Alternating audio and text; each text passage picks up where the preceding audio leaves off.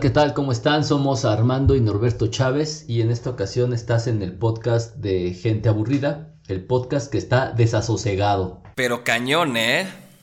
De hecho, teníamos otro plan, ¿verdad? Pero pues no se cumplió por el tiempo. una tarea muy difícil. Voy, voy, ya voy en el 40% de la tarea, pero es un libro complicado que ya, ya lo verán en su momento. Sí, pero además el tiempo estuvo cortito. Sí, tú porque lees rápido. No, no, eh. Pero eso estaba difícil. Pero ¿por qué estamos desasosegados? Estamos desasosegados. No sé si, si, si siquiera se pueda utilizar el término así desasosegado, porque vamos a hablar de Fernando Pessoa y el libro del desasosiego, ¿no? Claro, que es todo un issue contigo, ¿verdad, Fernando Pessoa? Desde tiempos inmemoriales lo recuerdo. Fernando Pessoa me parece un, tipo interesante.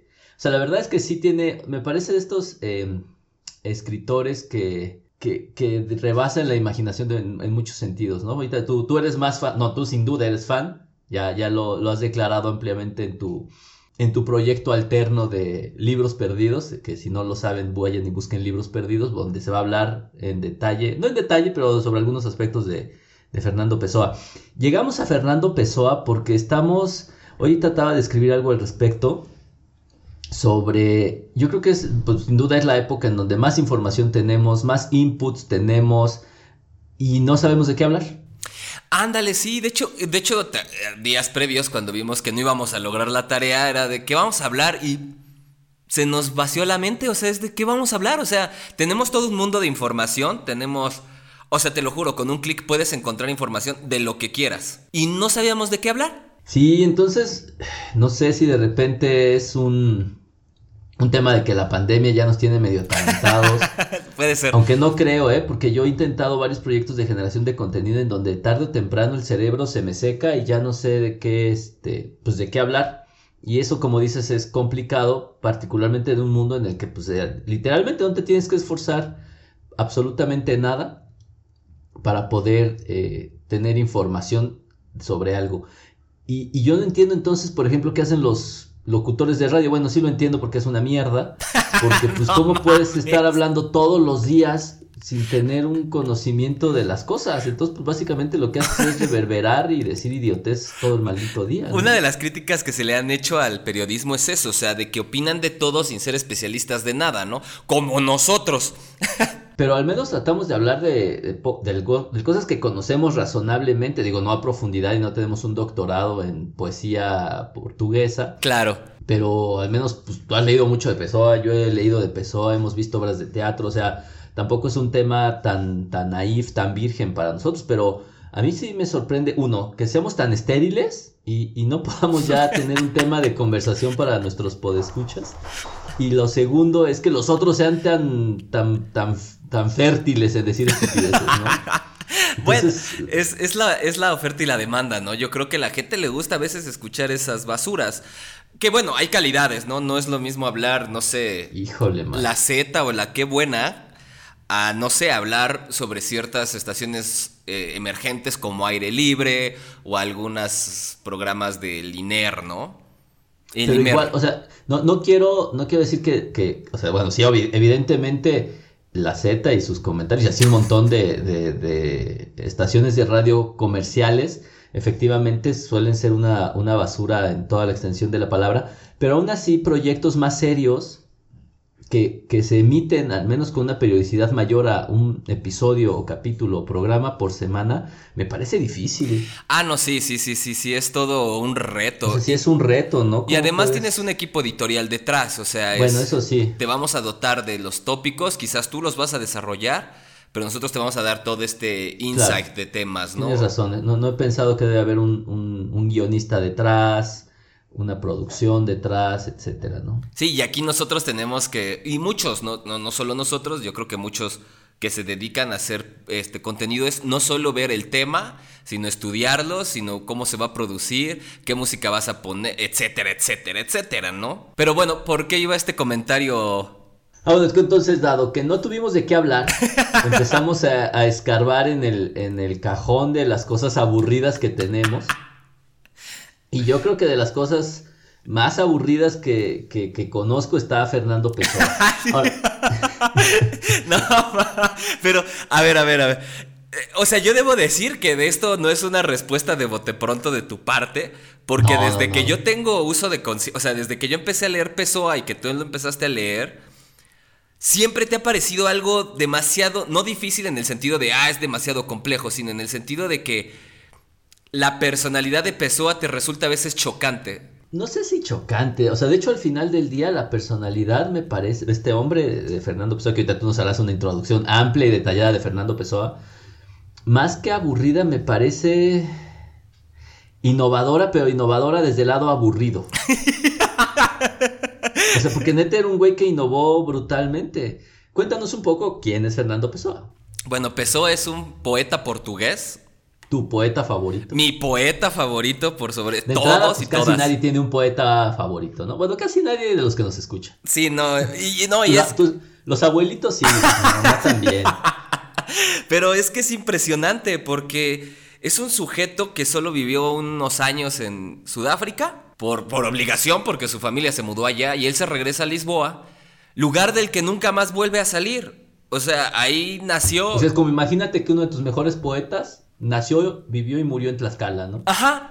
Pero... Lugar que todavía no sabemos si realmente existe. que es lo mismo de Lisboa, ¿no? No sabemos si realmente exista, ¿no? Porque tampoco es que sea el destino turístico por, por, por excelencia. es, linda, es linda, pero sí, efectivamente nadie, nadie la pone como en una primera plana, ¿no? Entonces, bueno, es un tipo que de entrada no es el hombre de mundo, no es el que estudió en las mejores universidades. No, o sea, además es un tipo que acabó siendo oficinista, o sea, es el Godín por excelencia. Entonces, nuevamente es una persona que, que, con, un, con una vida, como hablamos la vez anterior, mediocre. Ándale. Se crea un, un mundo increíble, ¿no? Entonces, bueno, Fernando Pessoa es portugués y se dedica a escribir. Sí, no, y es gran que escritor. escribió Muy de prolífico, todo, güey, o sea, cuento, este, poesía, poesía, ¿De qué época Es? ¿A qué época? Solo como para es Nace en 1888 y muere en 1934, 33. Ok, y es muy prolífico, ¿no? Tiene algo que, que llama la atención y es que tiene sus alter egos, ¿no? Sus heterónimos. Muere en 1935. 1935. Sí, escribe con algo que se llama los heterónimos, que no es lo mismo que el seudónimo. El seudónimo es el mismo escritor o escritora, solo que con otro nombre. Y son su mismo estilo, su misma vida. Y el heterónimo son vidas inventadas, o sea, son... Es el escritor inventando otra personalidad y esa personalidad va a escribir distinto a como escribe el autor o la autora. Entonces, él fue una locura. es como si fuera bipolar, pero si fuera en lugar de bipolar, multipolar. Es como la película de. Ay, ¿cómo se llama esta? Sí. Fragmentado. Ya fragmentado. Exacto, es como fragmentado, pero en literatura. O sea, él diseñó casi 70 personalidades. Algunas las diseñó mal, más, digo, las diseñó más. De hecho, les, les hizo hasta su carta astral, güey. Que eso es lo que, algo que discutíamos en algunos de los episodios anteriores, es que hoy la gente vivimos, me incluyo, en un mundo así de aburrido y de inerte. Y, él demuestra claramente que con la literatura te puedes crear, no un mundo, 70 personalidades diferentes. O sea, está tremendo eso, ¿no? Sí, no, y que además fue un sujeto que, pues que, o sea, a mí yo siempre he estado muy peleado con, quizás por mi situación de vida, lo debo decir, o sea, por una cuestión subjetiva de esta situación de no, es que para escribir excelente tienes que mudarte a Barcelona y entonces ah, a, París. Y fue un sujeto que... Este cliché de estar en el café parisino tomando café o tomando vino en, en, la, en la Toscana y así como para inspirarte, ¿no? Y el cuate, pues la verdad es que pudo ser un, es, fue un Godín promedio. Sí. Y eso le dio para, para generar, no un mundo, sino 70 realidades diferentes, ¿no? Sí, que es un sujeto que sí, o sea, ya analizando su vida, o sea, ya objetivamente es un sujeto que muere alcohólico, o sea, muere de un problema hepático, no me acuerdo cuál era la, el diagnóstico final nunca tuvo una relación de pareja, o sea, no se le conoce ni prostituta, solo se le conoce una pareja y esa pareja la deja, así de, no, estoy conforme, ahí nos vemos. Entonces sí es una vida muy triste, muy solitaria, muy gris, pero decir que fue, que, él estaba triste o que estaba, o que se sentía solitario, bueno, quién sabe, ¿eh? Claro que te iba a decir, o sea, probablemente parezca una vida sola, monótona, a mí no me parece mediocre, pero bueno, supongamos que le podemos dar ese apelativo. Pero es un tipo que, que fue brutal en, sus, en, su, en su literatura, además sin una formación tan profunda, ¿no? Ajá, exacto, no es, no es un tipo, exacto, como bien decías, no es el que tiene un doctorado en el extranjero y que anduvo viajando. Exacto, un, doctorado en filología y el cuate se arrancó ahí con sus tesis varias sobre el tema que, que, quieras. ¿no? El cuate se, literalmente se puso a escribir y escribió cosas que te digo, innovadoras, interesantes, pero que siempre pegaban y, y se acogían al, al sentir miserable del ser humano, ¿no? no lo pude haber descrito mejor que así. O sea, sí, o sea, sí, mucha de su poesía y de sus ensayos, sí es como este lado triste, jodido, miserable de la vida pero que, que... esto lo aleja de la mediocridad, porque, o sea, sí tiene un sentido, tiene un sentido miserable al menos, ¿no? El mediocre ni está feliz ni está triste, está en la medio de la chingada, ¿no? Y este güey demostraba tristeza, desolación, eh, el, propio desasosiego, ¿no? O sea, demostraba una serie de, de, sentimientos y sensaciones todas tendientes hacia, el, hacia la parte oscura del ser humano, ¿no? Entonces siento que rasca y, lastima con toda su literatura la parte oscura que todos tenemos. Y que muchos y muchas estudiosas creen que Fernando Pessoa representa el, el espíritu de Portugal, ¿no? Y en específico de Lisboa, esta idea del saudadí que es una tristeza, pero que a la vez es alegría, pero que se conecta con la melancolía. O sea, es un término muy difícil de, de, traducir. ¿Cuál es el término? Saudade o saudade. Saudade o saudade, ¿no? Que para mí es el estar chipil. Ah, anda, ándale, exacto. Yo, el... mexicano lo traduje el saudade, que, que, es propio de, Lisboa. No sé si solo de Lisboa de Portugal. Sí, de hecho es único. Bueno, existe creo en gallego, es la morriña. En alemán es el Zenshot, pero el Zenshot es hacia el futuro, no hacia el pasado. Y en México es estoy chipil. El estoy chipil. Entonces muchos... Porque puedes estar chipil por estar contento. ¿Sí? Sí, ¿no? Pues el morrito que está chipil, ay, se, hace chipilón, o sea, no es que está chillando todo el tiempo, sino como que está... Bueno, sí. Con la saudade, ¿no?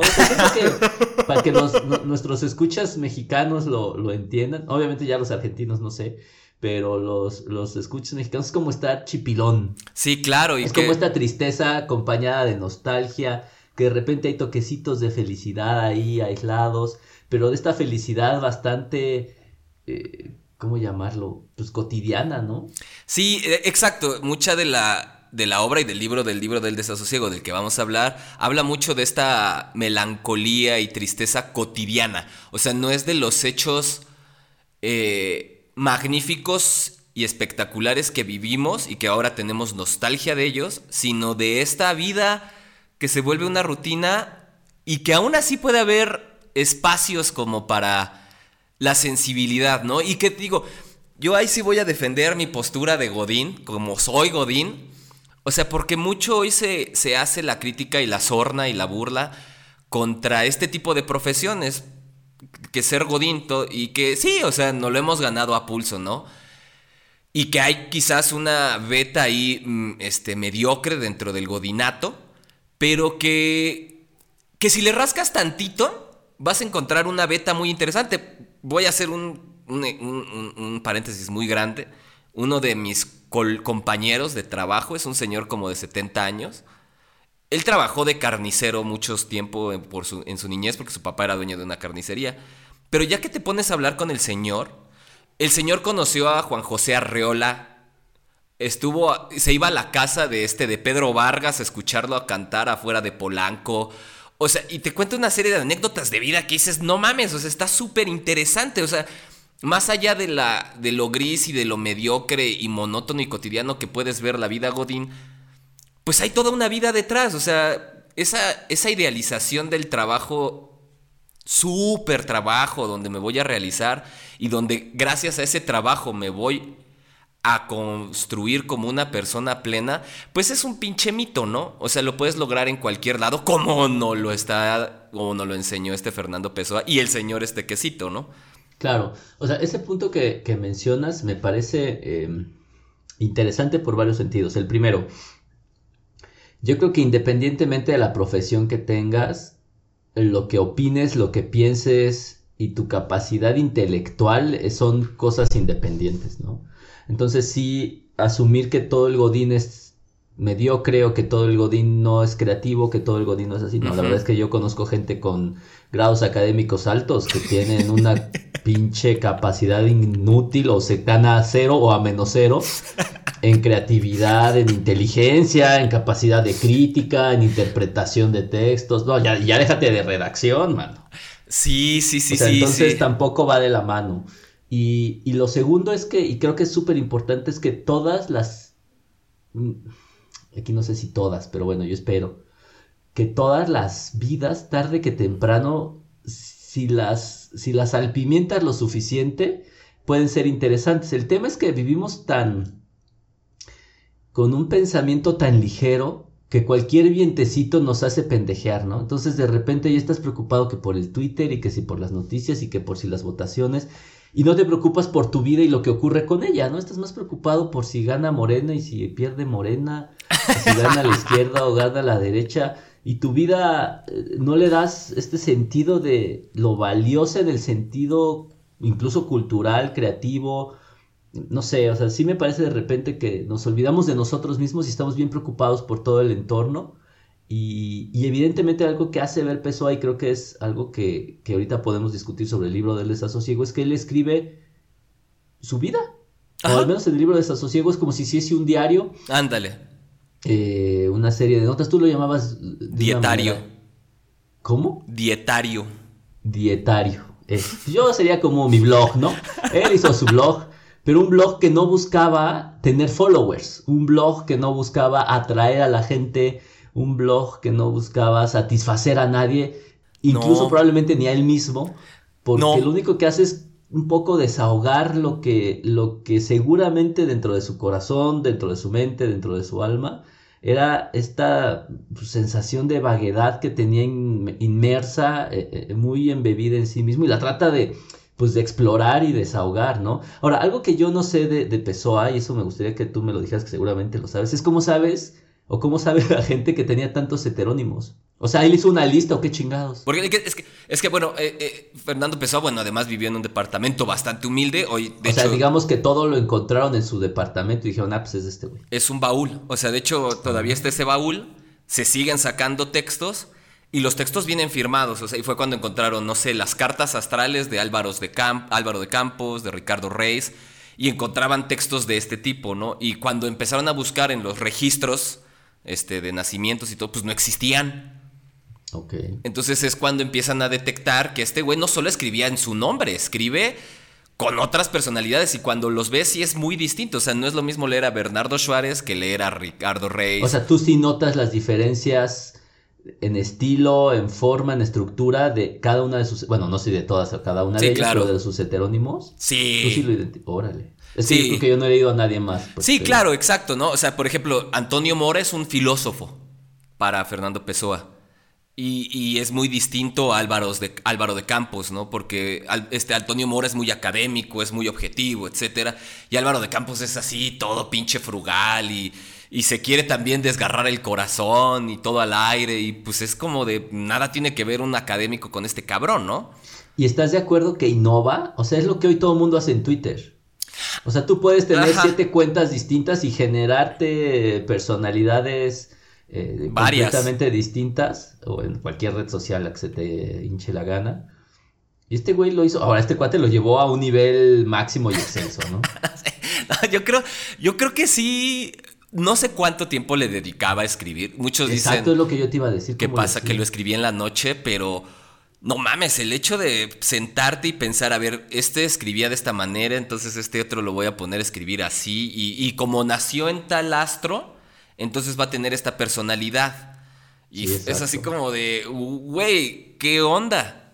Ahora, cuéntanos qué es el libro del desasosiego. El libro del desasosiego es un libro... ¿Es el más famoso o no? Sí, sí, sí, sí, Sí, sí. por mucho. Sí, por encima de todos los libros de Pessoa o, poe- o poemarios y, y- y- y ensayos y cuentos. Bueno, yo creo que este, o sea, el libro del desasosiego y el banquero anarquista, Ok. que es un cuento. O novela corta, bueno, ahí hay una pinche definición técnica que no nos vamos a meter ahorita. Pero bueno, el libro del desasosiego es un libro, es un poema, puede ser un diario, como bien dijiste, o es poesía en prosa, pero se le adjudica a uno de sus heterónimos que se llama Bernardo Suárez, que es un, oficinista. Un oficinista de una casa comercial de, de, Lisboa, del barrio bajo, del barrio antiguo, perdón. Pero que Fernando mismo, Fernando Pessoa mismo decía que era el heterónimo que más se parecía a él. Ok. Entonces, por eso mucha gente recurre al libro del desasosiego para entender un poco, pues, cómo vivía este cabrón, ¿no? Claro. y bueno, el libro del desasosiego, ¿qué es lo que hace? Antes, antes que cualquier cosa. Yo creo que uno de los problemas que tú tienes con este libro es que lo oíste, güey. O sea, fue un audiolibro, fue un audiolibro, efectivamente. Yo creo que, ¿por qué? Voy a explicar por qué. O sea, no es lo mismo, por ejemplo, yo creo que una de las bellezas que tiene la lectura es que tú le das tu voz, tú le das su ritmo, tú le das su aire, su tiempo, etc. Le pones una métrica distinta. Ajá, entonces se vuelve casi tuyo, ¿no? Esa lectura es tuya y la vas a asimilar tal cual. El pedo del audiolibro, y, lo entiendo porque... en especial de ese. ¿eh? Es muy denso en algunas partes y es de... No me lo... O sea, neta, yo no me lo imagino que alguien me lo lea. Claro. Y de hecho tiene eh, pasajes que son, por aquí debo tener alguno, pasajes que son increíbles, ¿eh? O sea, sí, sí de repente me daba eh, la sensación de tengo que parar un poco, o debería de parar un poco porque lo que está diciendo de verdad que, que está increíble, ¿no? Sí, pero te digo, yo creo que ese es uno de los grandes... Sí, yo este es un libro que no recomendaría en audiolibro, efectivamente. no, sí, de hecho, lo que trata de hacer el, libro, el libro del desasosiego, Fernando Pessoa lo planeaba que fuera una novela. Esto no lo logró, por lo mismo muere, de hecho solo son fragmentos, no están unificados, solo están ordenados cronológicamente. Entonces el libro se vuelve una, una recopilación de poemas en prosa o de entradas a un diario donde describe su vida en la oficina, su vida con las otras personas, cómo se siente frente a la existencia, cómo se siente frente a los otros, cómo se siente consigo mismo. Que eso es un ejercicio brutal, ¿no? Sí, de hecho, alguna vez Freud decía que lo que había logrado Nietzsche con sus libros, o sea, el, el Eke Homo, el Así Zaratustra, etc., era uno de los mayores y que nunca se iba a lograr un ejercicio de introspección tan profundo. Bueno, Fernando Pessoa, yo, y eso que también adoro a Nietzsche, lo logró más que este cabrón, o sea, porque es muy, es muy denso el nivel de análisis que hace de sus relaciones sociales e íntimas. Sí, sí, o sea, el yo creo que lo más interesante, ah, bueno, voy a defender un poco el tema, efectivamente yo creo que el audiolibro para este, esta lectura no es lo mejor, porque tiene eh, mucha riqueza que, que si no la, la digieres con calma, pues es como tragarte un, no sé, un plato, un plato de caviar o unos escamoles o algo de gran valor, así, nada más diglutiéndolo, ¿no? Sin, sin haberlo, sin haberlo saboreado, sin haberlo paladeado. Me acuerdo que justo lo estaba escuchando un día corriendo y me acuerdo de una frase que era muy buena, que decía que es, soy del tamaño de lo que veo. Ándale. Y así estás, y así está abarrotado su libro de un montón de, ideas que, que, yo creo que vale la pena revisar en detalle. Que no creo que sea un libro de fácil digestión, es un libro de mucho, de mucho paladearlo. Eh, y puede ser que sean cosas que, que no sean tan sabrosas a la primera paladeada, pero después de un rato van a empezar a agarrar su sabor y su, y su color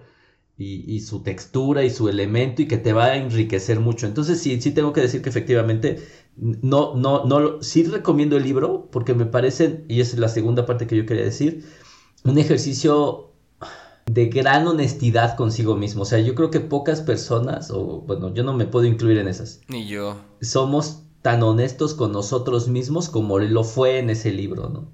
Sí, Sí, sí, tienes y, razón. Y, sin tirarte al drama guadalupano, sin referirme a mi mamá, pues, guadalupano, guadalupano. Sino a la, a la, a la, religiosidad. Al gran drama o, al, gran drama mexicano que para todos nos tiramos, porque no, no, no lo sientes ni siquiera como lastimero de se está tirando para que lo levanten, sino realmente es un ejercicio en donde se sincera, se encuera consigo mismo y se deja ver pues tal como él ve su, realidad, que es una realidad pues, fría, un poquito desnutrida, un poquito inerte, pero que este ejercicio lo vuelve bien interesante. ¿eh?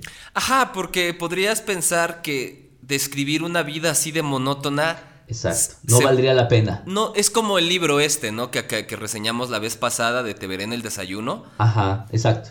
Se vuelve un ejercicio y muy interesante porque ¿cómo logras de esa cotidianeidad, de esa tristeza, hacer algo tan extenso? Porque tampoco es un libro corto.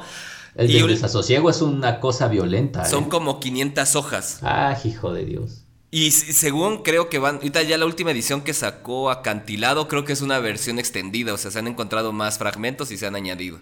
Fíjate que sí me interesa, fíjate que pocas veces me dan ganas de releer, muy poquitas, ¿eh? están bien contadas, pero yo creo que sí hicieron un libro que, dado que la experiencia no fue la más adecuada, sí me gustaría leerlo. Porque... Es que imagínate, es como si te tuvieras en audiolibro la Biblia, cabrón. Sí, exacto. O sea, es muy difícil asimilar la Biblia por audio, ¿no? O sea, es, imagínate el pinche libro de los números en audiolibro. Adán engendró a tal, no, pues vamos a la chingada, güey. Sí, no, no, no. Sí, fue un, error, pero bueno. Ahora, error y no, en el sentido en que te da un acercamiento. Si tuvieras la oportunidad de estarle poniendo pausa, creo que ayudaría. Ándale. Eso me pasó también con un libro de cuentos de Cristina Pacheco. Ah, sí me comentaste. Que igual me lo, me lo eché en audiolibro, ahorita no me acuerdo del título que es muy bueno, pero entonces entre cuento y cuento no hacían una pausa suficiente, entonces de repente literal acababas uno y un segundo después empezaba el otro, entonces literalmente era pues, bien complicado, ¿no? Era muy muy difícil poder seguir ese, ese texto en audiolibro, pero sí yo creo que sí me gustaría reintentarlo en, en, en libro estándar, ¿no? En libro clásico.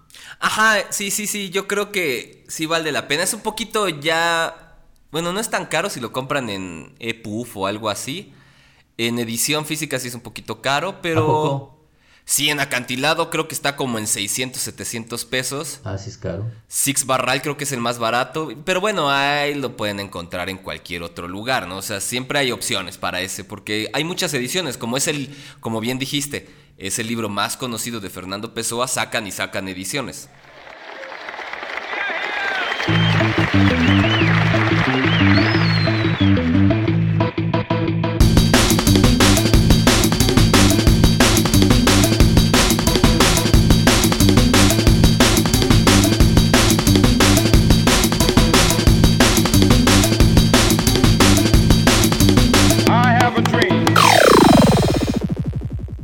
¿Qué es lo que a ti te, te gusta de Pessoa? Es que es como un heroísmo, o sea, debo decir... ¿te identifica? Sí y no, o sea... Quisiera. Sí, claro, bueno, tengo que decir que sí.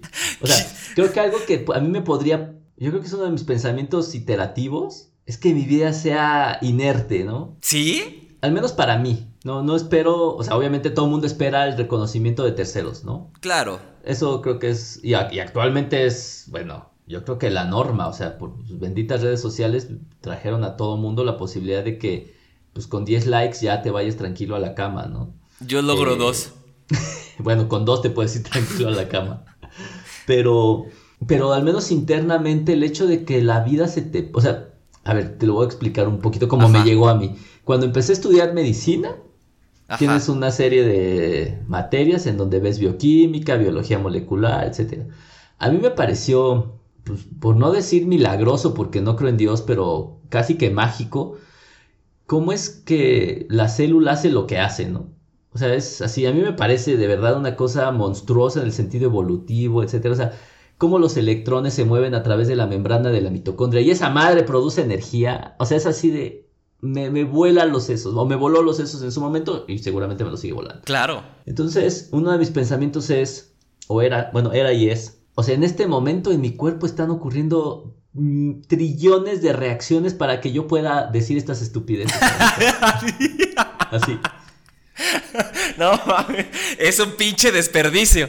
Exactamente, exactamente. No es posible que todo eso se vaya a la mierda total y absolutamente. Entonces una de mis discusiones internas es, algo tengo que hacer útil en esta vida, o sea, al menos para mí. O sea, no puede ser que haya tanta, tanta, eh, tantos procesos tan... Y, habla, y, te dije uno de los procesos más sencillos que es la respiración en la mitocondria. O sea, ya no nos pusimos con cosas muy así sofisticadas, ¿no? O sea, uno de los elementos más... Una de las cosas más elementales de nuestro cuerpo que es la respiración de la mitocondria o su transporte de electrones, que me parece mágico, honestamente. Si no digo que milagroso. Y que se vaya tan a la mierda.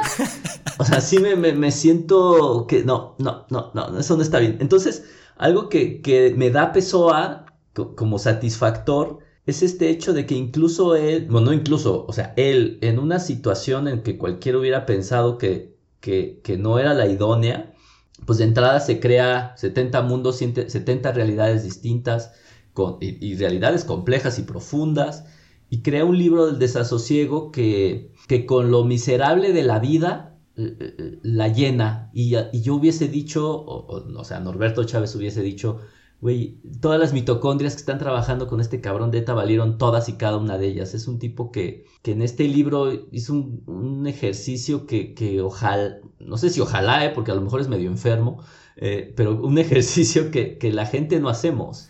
No, y bueno, hay una de las como aclaraciones que hace uno de sus prologuistas en una antología que tengo. ¿Cuántas ediciones tienes del libro del desasosiego? Del libro del desasosiego una, o sea, ah. porque además ahorita no puedo. están recaras. Sí, o sea, sí quisiera comprar la de acantilado porque es la mejor ahorita que existe, al menos en México, pero pues ahorita no puedo, ¿no?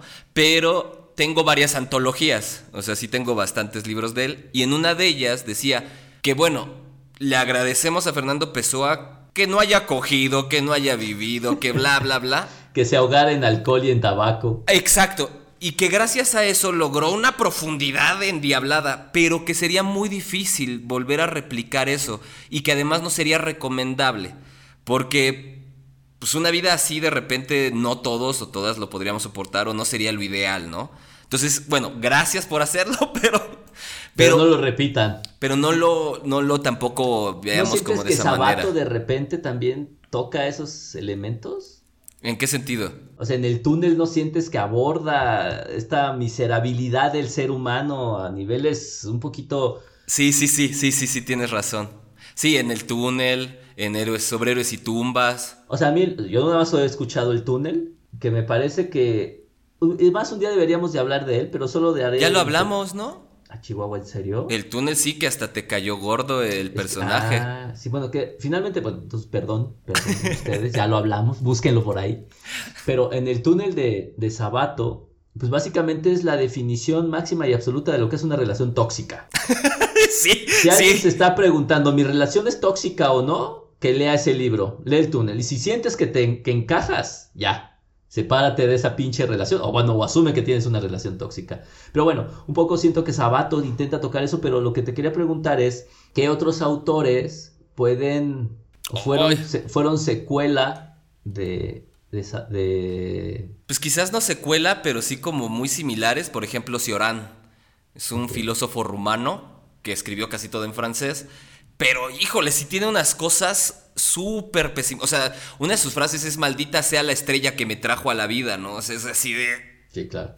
O sea, sí, por ejemplo, en Ciorán, sí he conocido gente que me ha dicho, ya mejor que se mate el hijo de la chingada. O sea, ya, o sea, de verdad, se está, Basta, pare de sufrir. está al borde del suicidio, ¿no? Pero era un sujeto súper agradable. Hay una anécdota, bueno, un paréntesis más, hay una anécdota que, que hace Sabater, que ahora ya se volvió un reaccionario cualquiera, pero bueno, Sabater en su tiempo. ¿En serio? pero sí era súper. Según de izquierdas y todo. Y, muy, y muy complacista, ¿no? Ajá, y ahora ya es así como vivan los toros, viva la derecha y vamos a volver a Franco a la vida, casi casi. y es de, ¿y qué le pasó al señor, no? Pero bueno. Bueno, pues es la edad. Sabater hace una anécdota que él, de hecho él es el de los introductores de Cioran en, en, en España, y lo va a visitar a Francia y le dice, oye, maestro, ¿no? Quiero quiero hablar, quiero entrevistarlo, quiero estudiarlo porque quiero, porque no me creen en España que usted existe. Y Cioran le dice, bueno, déjalo así, que no sepan que yo existo, o sea, prefiero estar en el anonimato completamente en tu país. Pero es así un sujeto igual que Fernando Pessoa, es un sujeto que vivió mucho tiempo solo, pero que, que él no se dejó ir como Fernando Pessoa. O sea, es que te lo juro, la vida de Fernando Pessoa es es, yo creo que irrepetible. O sea, yo no conozco a otro autor o otra autora que haya vivido tal grado de soledad. Bueno, Ana Frank, güey, pero Ana Frank estuvo huyendo de los putos nazis, ¿no? Sí, claro. Pero alguien así que haya vivido una vida así, Nietzsche y ni aún Nietzsche, o sea, Nietzsche tenía amigos, tenía... Putas. Sí, sí, es por eso se infecta, es lo que se cree. Pero hay mucha gente que, que escribe muy similar, pero que a nivel de vida, o sea, a nivel ya fáctico, existencial, está cabrón. O sea, es, o sea, yo no me imagino tener una vida sin sexo. Ahí vas. Ahí voy, ahí voy. Pero, pero bueno, volviendo. Pero, pero, hay la masturbación que cuesta, que cuesta como sexo, ¿no? pero volviendo al punto de por qué yo me. O sea, por qué me hace tanto clic Fernando Pessoa, es en tanto, bueno, por la creatividad. Claro. Y en este sentido de, del heroísmo, no en el sentido del superhéroe, del superpoderoso, sino de. ganador, sino hasta el heroísmo del perdedor, ¿no? Ándale, que, que, tiene que ver mucho con el estoicismo, ¿no? De, de afrontar una vida que que sí está muy jodido, está muy triste, está muy melancólica, está muy cotidiana, pero que aún en ella puedes sacar no una enseñanza, no creo en esa, en esa cosa de no, no, ah, la vida me está enseñando, no. Simplemente la asumes y haces algo con esa vida. Que eso es algo que a mí me deja súper sorprendido y qué bueno que lo platicamos porque yo creo que con mucha frecuencia a todos nos debe de ocurrir y si no están enfermos, deben ir con un maldito psiquiatra. Pues es que te desanimas de todo. O sea, como que de repente sientes que no tienes un móvil, de repente sientes que no tienes un sentido, de repente... Y la verdad es que para muchos, y muchas y muchas, y como se quieran decir, el... tenemos un montón de cosas que, que nos harían pensar que sí tenemos motivaciones. Desde que tienes una familia, desde que tienes un trabajo, desde que tienes una casa, que un país en donde el 70% de la población le va re mal, etcétera, etcétera, etcétera, ¿no?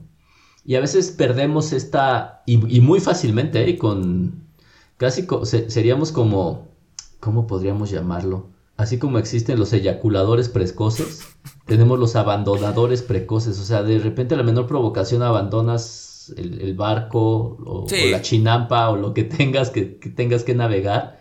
Porque y me incluyo, ¿eh? sí, no, yo también, y pues te digo, y el que no, que me venga y que vaya con el psiquiatra, porque yo siento que mucha gente está en esas circunstancias del del abandono rápido por esta falta de una motivación genuina y profunda, llamémoslo así.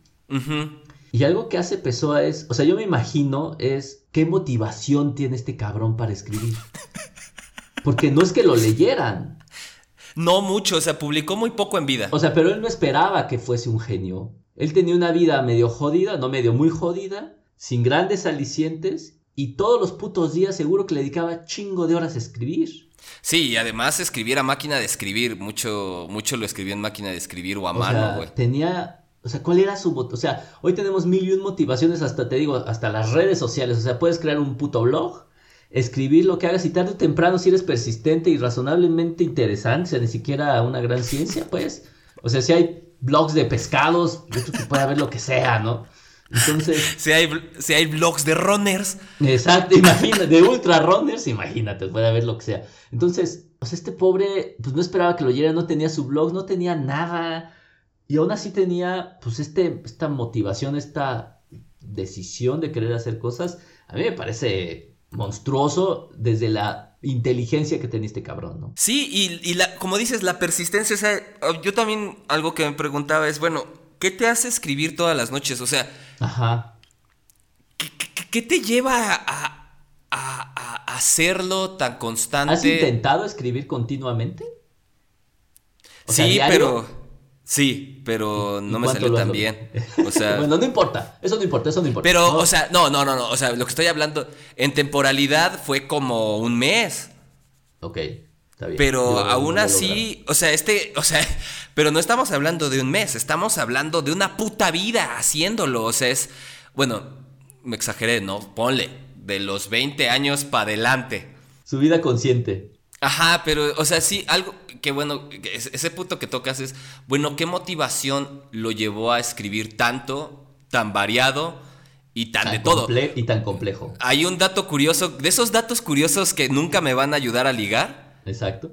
Fernando Pessoa fue uno de los creadores del eslogan de Coca-Cola para Portugal. Ah, no mames. O sea, él diseñó una publicidad para Coca-Cola. ¿A poco existía Coca-Cola en esa época? La querían introducir. Mm. Entonces es así de, de raro el tipo, o sea, tiene una guía turística sobre Lisboa. O sea, ¿quién, o sea, ¿en qué sentido voy? O sea, hay un ejercicio que alguna vez dijo Alberto Chimal en alguno de sus, de sus comentarios, que era, uno de los ejercicios básicos es describe tu calle y repítelo. O sea, ya cuando te pones a observar tu calle, puedes encontrar cosas muy interesantes. O sea, algo que habíamos discutido, ¿no? Si tienes esta capacidad de observación, podrías hasta en las eh, cosas más elementales encontrar algo interesante. Exacto, que es algo que logró Pessoa. O sea, el hecho de que a mí se me antoje, o sea, porque ha de ser una putada viajar en el, como en tranvía de, de Lisboa, atascado, con lluvia, lleno de gente. Pero el hecho de que él te lo describiera de una manera tan poética es quiero conocer los pinches tranvías. O sea, imagínate eso a nivel del metro de la Ciudad de México. Ándale, pero ¿por qué no, se, no lo logramos ¿por qué no se Nos da, ¿Por qué no se nos da ese escenario, no? O a alguien se le da ese escenario. Ya, ya no aspiro yo a hacerlo, obviamente, ¿no? Pero, pero a alguien. Exacto, pero esa capacidad de observación, ya hablamos como de lo interior de Pessoa, pero esa capacidad de observación de lo exterior estaba endemoniada. O sea, el hecho de que se te antojen ciertas o, se te hagan placenteras ciertas escenas tristes, habla de una capacidad de observación estúpidamente y desarrollada. De descripción, obviamente. Ándale, exacto. Y que si nos dedicáramos a hacerlo, realmente encontraríamos que, que, que la propia calle, que la propia colonia, que la propia vida que tienes, tiene elementos estéticos. Interesantes, exacto, estéticos e interesantes, podría decir yo. Probablemente no dentro del paradigma actual de lo que se considera exitoso, divertido o trendy, pero, pero sin duda, pero sin duda sí. ¿Qué te, qué, qué pretexto tuviste para dejar de escribir ese mes que lo lograste? es que ya cuando lo leí sí estaba muy, muy raro. ¿Estás de acuerdo que es tu propia, o es como, Exacto. cómo te autosabote, cómo nos autosaboteamos? Sí, claro. seguramente lo que escribiste era una mierda. Eso yo creo que habrá más de 100 personas que lo dirían. Sí, no, sí, no, no, no. Y yo mismo lo digo. O sea, ya cuando lo leí. ¿Estás de acuerdo que Pessoa en algún momento también pasó por eso? O sea, de hecho, si lees el libro del desasosiego, todo lo que escribe pues, tampoco es que suene, ah, bien. O sea, o suene interesante, o suene a que sea atractivo. O sea, de hecho, muchas de las veces es es más bien derrotista y, y, aún así, pues el güey le siguió por 600 páginas. Sí, y de hecho él era un, un, obseso del lenguaje, o sea, eso sí eh, se le reconoce porque sí era un sujeto que sabía portugués al derecho y al revés. Pero, pero que bien dices, o sea, era un sujeto derrotista que se asumía ya derrotado, o sea, ya no iba a encontrar ya que estaba muerto prácticamente, él se asumía como un muerto ya. Y pero eso no lo impedía. Exacto. Y ahí a mí me Y nosotros yo creo que es lo contrario, o sea, nos asumimos derrotados y nos dejamos ir, o sea, nos vamos como y tenemos, aquí, tenemos, no solo tenemos a nuestra, nuestra, eh, porque ni siquiera tenemos una fase oscura, tenemos a nuestra fase derrotista y a su ladito, en el espejo, tenemos al güey que nos está enterrando. Ajá. Que eso está jodido.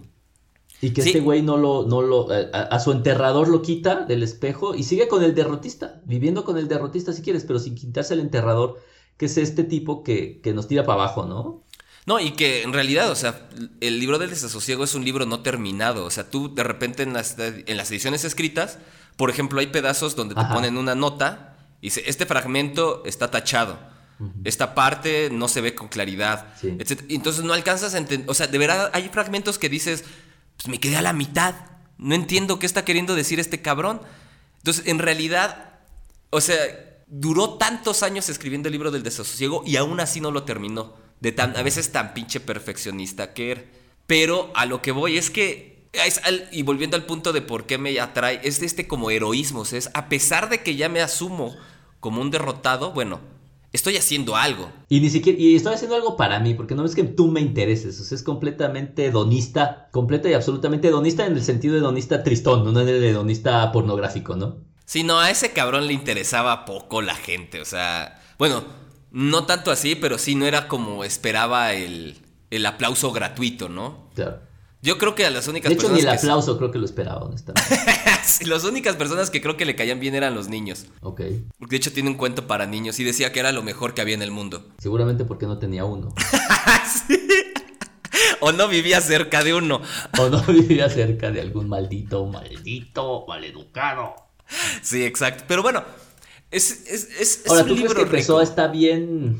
O sea, digo, obviamente durante su vida no fue valorado, obviamente, pero ¿tú crees que ahora lo es? Mm, Sí, sí, sí, sí, sí. Si tú sí lo consideras. Sí, sí, no, no. O sea, el hecho de que sus libros llenen estanterías, de que haya un chingo de estudios sobre en torno a él y a su obra, que haya la casa museo Fernando Pessoa, que de hecho sea la pinche imagen de Lisboa, o sea, ya habla de un reconocimiento muy cabrón a la obra de Pessoa y entendimiento. Claro, probablemente es de los íconos de Lisboa que, cual- bueno, no sé si cualquiera, pero que mucha gente podría ubicar, ¿no? Ajá, exacto. O sea, mucho yo creo que de la propaganda que existe alrededor de, de, es- de, es como el chavo del 8, pero de Lisboa. De hecho, se volvió un problema. El bar al que iba a tomar este Fernando Pessoa ya se volvió un problema de turismo porque siempre está hasta la madre. O sea, ya no se puede disfrutar porque afuera está la estatua de Fernando Pessoa sentado. Y bueno, la gente atiborra el bar por sentir esta experiencia. Aunque bueno, eso no es entendimiento de, de Pessoa. Claro. Pero sí es reconocimiento de Pessoa. Pero entendimiento sí hay muchos estudios alrededor, ¿eh? O sea, sí hay toneladas así diario. Yo creo que puedes encontrar algo que salga en torno a él. Wow. Bueno, ex- exageré, pero sí puedes Pero encontrar. sí es frecuente, así. o sea, pero Regularmente. un poco mi, mi- mi pregunta era, así no es estos autores que por algún motivo, pues, no terminaron siendo tan valorados como debieron haberlo sido. Sí, no, sí, sí, sí, pero también yo creo que lo promovió Era lo que te iba a decir, porque si tú... vi- Ahora, primero, ¿tú lo ves como filósofo o como escritor? como escritor. Sí, no hay una serie, no hay una serie de axiomas, no hay unas, bueno, en algunos sí, cuando habla sobre la educación del estoico y sobre el malestar del tiempo y esas ondas, sí hay cierto coqueteo con los axiomas y una serie de conclusiones y de un medio sistema, pero no lo logra. O sea, No, ¿tú no, crees no. que además que es como un escritor? Sí, o sea, por eso, por eso decía que era un ensayista. Ok. Sí, porque dif- difícilmente sí puede ser asociado a la filosofía, pero. O sea, tampoco lo que escribe en el libro del desasosiego llega a ser así facilito de digerir. O sea, como bien dices. O sea, sí es trabajo. Sí hay que rumiarlo chido, ¿eh? Y, e ir con esa perspectiva, ¿no? Si es, es literalmente agarrar el diario de alguien, así como se leyeron el de Ana Frank. Pues este está más culero.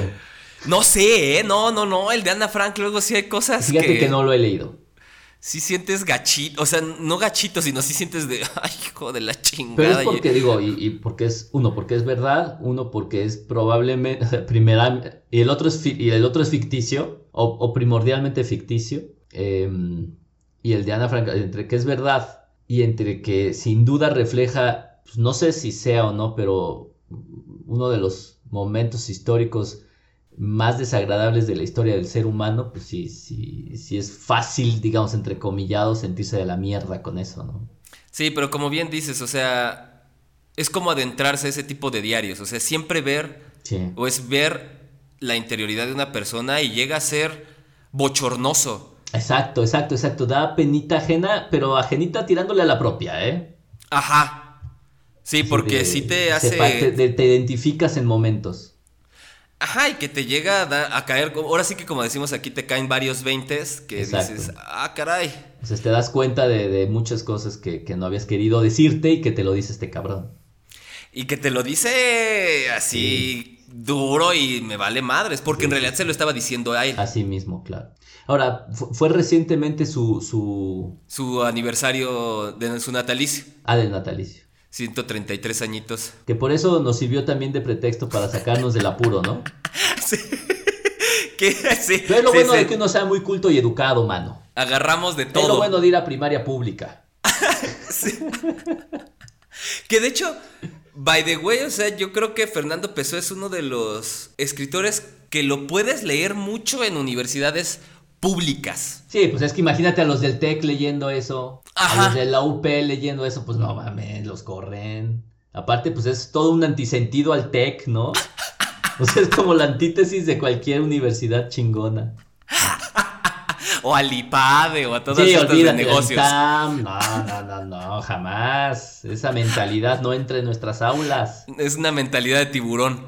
Exacto, sí. No, pero bueno, sí, sí, de mentalidades de tiburones sí. O sea, el tipo hasta puso negocios, ¿no? Una imprenta, te digo lo de Coca-Cola. Tenía mentalidad de tiburón, pero nunca le cuajó nada. Sí, no, no, jaló, fue que neta le cayó mal. Ahora, físicamente era así.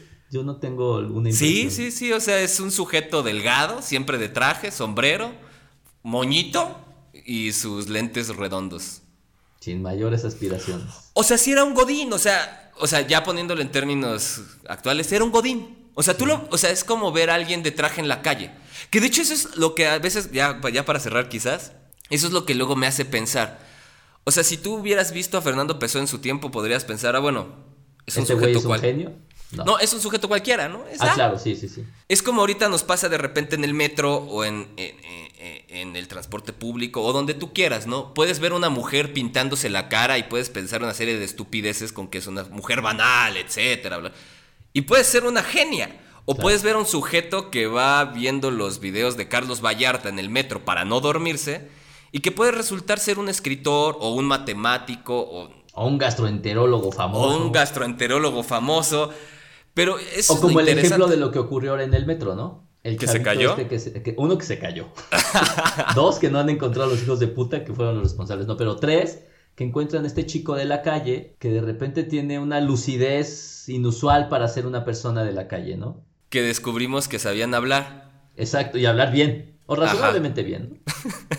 Pero, de- pero pues esta persona que era gris y transparente para el sistema, de repente se da uno cuenta que ocurre esto. Probablemente si te sentabas a hablar con él, pues hubieses encontrado algo interesante que tuviera que decir. No, no, no lo íbamos a convertir en nuestro próximo erudito, pero, pero sí en alguien a quien no le estábamos dando ningún valor y, y, y, bueno, de entrada tiene el valor de cualquier ser humano, pero que parece ser que la forma en que piensa y razona va más allá de lo que se esperaba para su condición, ¿no? Y que lo mismo pasaría con Pessoa.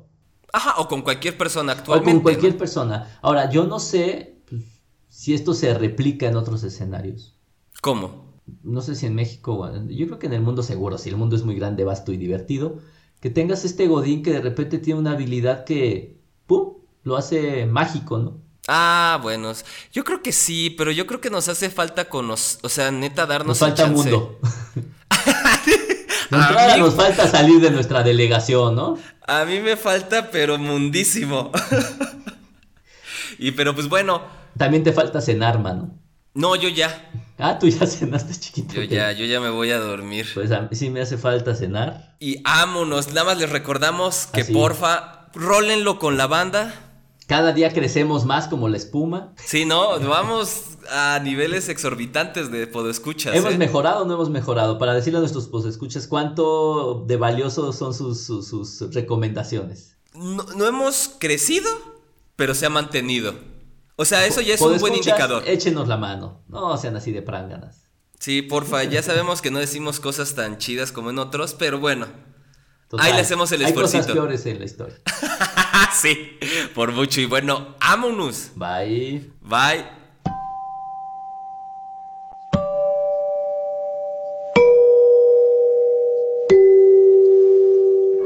La Azteca, la fábrica que ha dado fama al chocolate en México y que elabora los mejores chocolates del mundo, tiene el gusto de ofrecerle este programa para que pase un rato agradable escuchando música que siempre agrada.